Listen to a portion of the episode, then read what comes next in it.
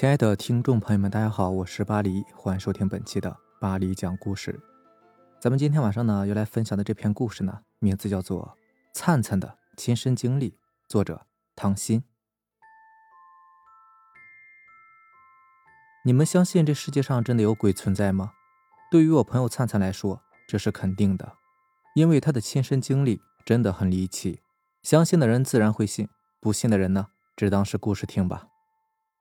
灿灿是我的大学闺蜜，挺开朗的一个小姑娘，我都难以想象她小时候的经历。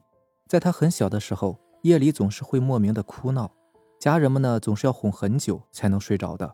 后来家人就托人找了一个算命先生来家里边看风水，但是并没有发现家里有啥不对劲的，倒是看出了灿灿的体质与常人不同。算命先生欲言又止地说：“等她长大了就好了，有些事情啊不必太纠结。”然后就给灿灿一个护身符，然后就走了。后来的深夜里，灿灿就几乎很少会哭闹了。七岁那年暑假，父母在外地做早餐生意，灿灿呢就跟着去玩。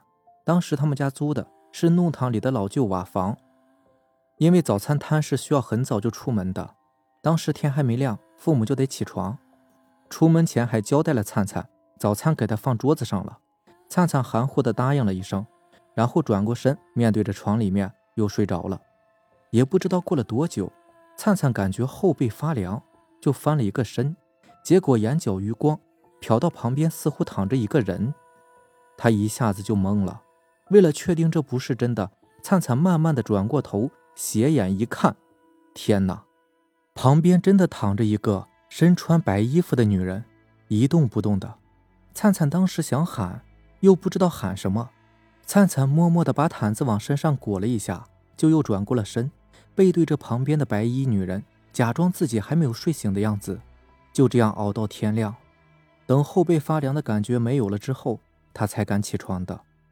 有过这一次的经历，灿灿再也不敢一个人在家里，每天一大早就吵着闹着要跟父母去卖早点。等他上小学三年级的时候，在那一年清明节的前两天，灿灿做了一个梦。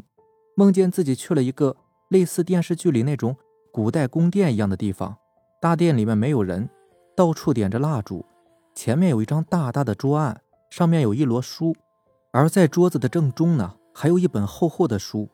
灿灿好奇地走上前，往桌子上凑过去一看，他发现那本厚厚的书封面上写着《生死簿》。他好奇的刚伸手打开，旁边就莫名的出现了一个人。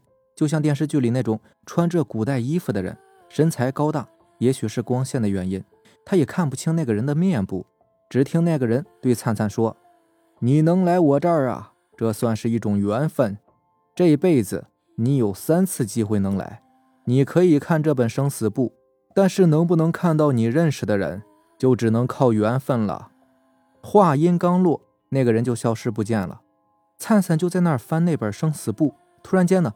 他就看到了同班上一个男同学的名字，大致内容就是呢，某某某何时出生的，又是何时死亡的，死因是溺水，最主要这个死亡时间呢已经不远了，也就是这两天的事儿。然后还有一些看不懂的内容，灿灿被吓了一跳，就把书给合上了。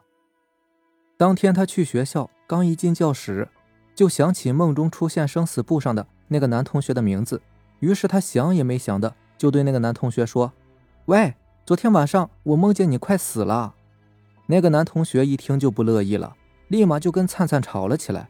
还好老师来了，这才制止了他们的争吵。隔了两天，就是学校组织的去烈士陵园祭扫活动。活动结束回来的路上，路过一个湖，三个男同学偷偷溜去湖边洗手，在相互泼水嬉闹的时候，突然一个男同学没站稳，跌进了湖里，一个劲儿的挣扎。吓得旁边两个男同学大喊老师。等老师们来到湖边，就眼睁睁地看着那个男同学边挣扎边往湖中飘。等两个会游泳的老师跳下湖里救人的时候，那个男同学瞬间就消失在了湖面上，沉了下去。等报了警打捞上来的时候呢，已经是下午了。那个男同学就是灿灿前两天梦里见到的生死簿上的那个人。灿灿因为受到这件事情的惊吓呀。在家休息了几天，后来父母带他去找了一个算命先生看看。那个算命先生就说，他命中注定的事儿，不过也不用太担心，等他到了十二岁，就不会再遇上这些事儿了。以上两件事情呢，是灿灿最记忆犹新的经历。后来虽然灿灿偶尔会遇上一些解释不了的灵异事件，但是问题不大，慢慢的都已经养成习惯了。等他到了十二岁，真的就如同是算命先生所说的，就再也没有遇到过离奇的事情了。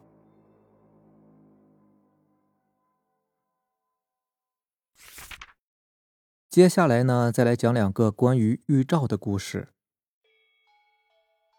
在我姑姑来我家躲计划生育的时候，有一天晚上呢，我跟姑姑还有奶奶在卧室看电视，那时候还在放《福星高照猪八戒》，突然听到堂屋里边凳子倒地的声音，很大的一声，我跟姑姑都听到了，然后就跟姑姑叫奶奶出去看一下，结果奶奶出去看了一下，什么都没有倒。我跟姑姑说不可能啊。声音那么响，不可能，我们两个都听错了呀。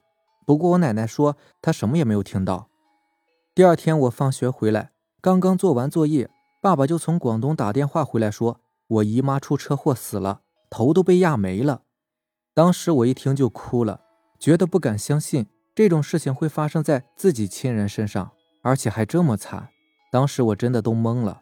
等挂了电话之后，屋檐下飞来一只小鸟，不停的叫。后来我奶奶对着那个小鸟说：“好啦好啦，我们都知道啦，你走吧。”然后那个小鸟就飞走了。我们那里呢有一种说法，就是说人死之后会来收脚步，就是把他这一生走过的路重新走一遍，走到哪家呢，哪家就会发出响声。所以我和姑姑听到的凳子倒地的声音，应该也是这个缘故吧。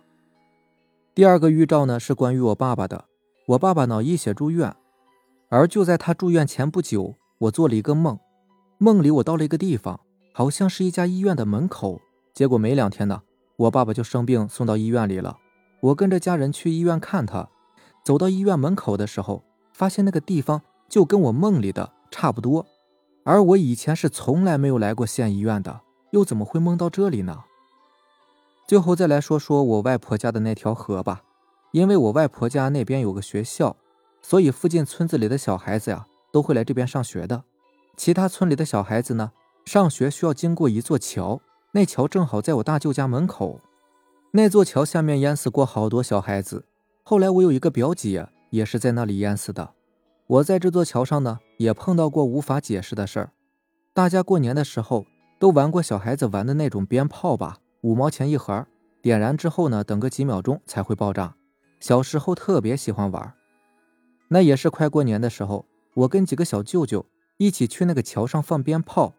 我们在鞭炮尾巴上粘一坨泥巴，然后点燃，等上几秒，再扔进水里，鞭炮就会在水底爆炸。那时候感觉很好玩。我扔了四个鞭炮在水里，当我正准备扔第五个鞭炮的时候，我突然全身不能动了，话也不能说了。我旁边几个小舅舅都着急了，叫我赶快把鞭炮扔了，再不然就会爆炸。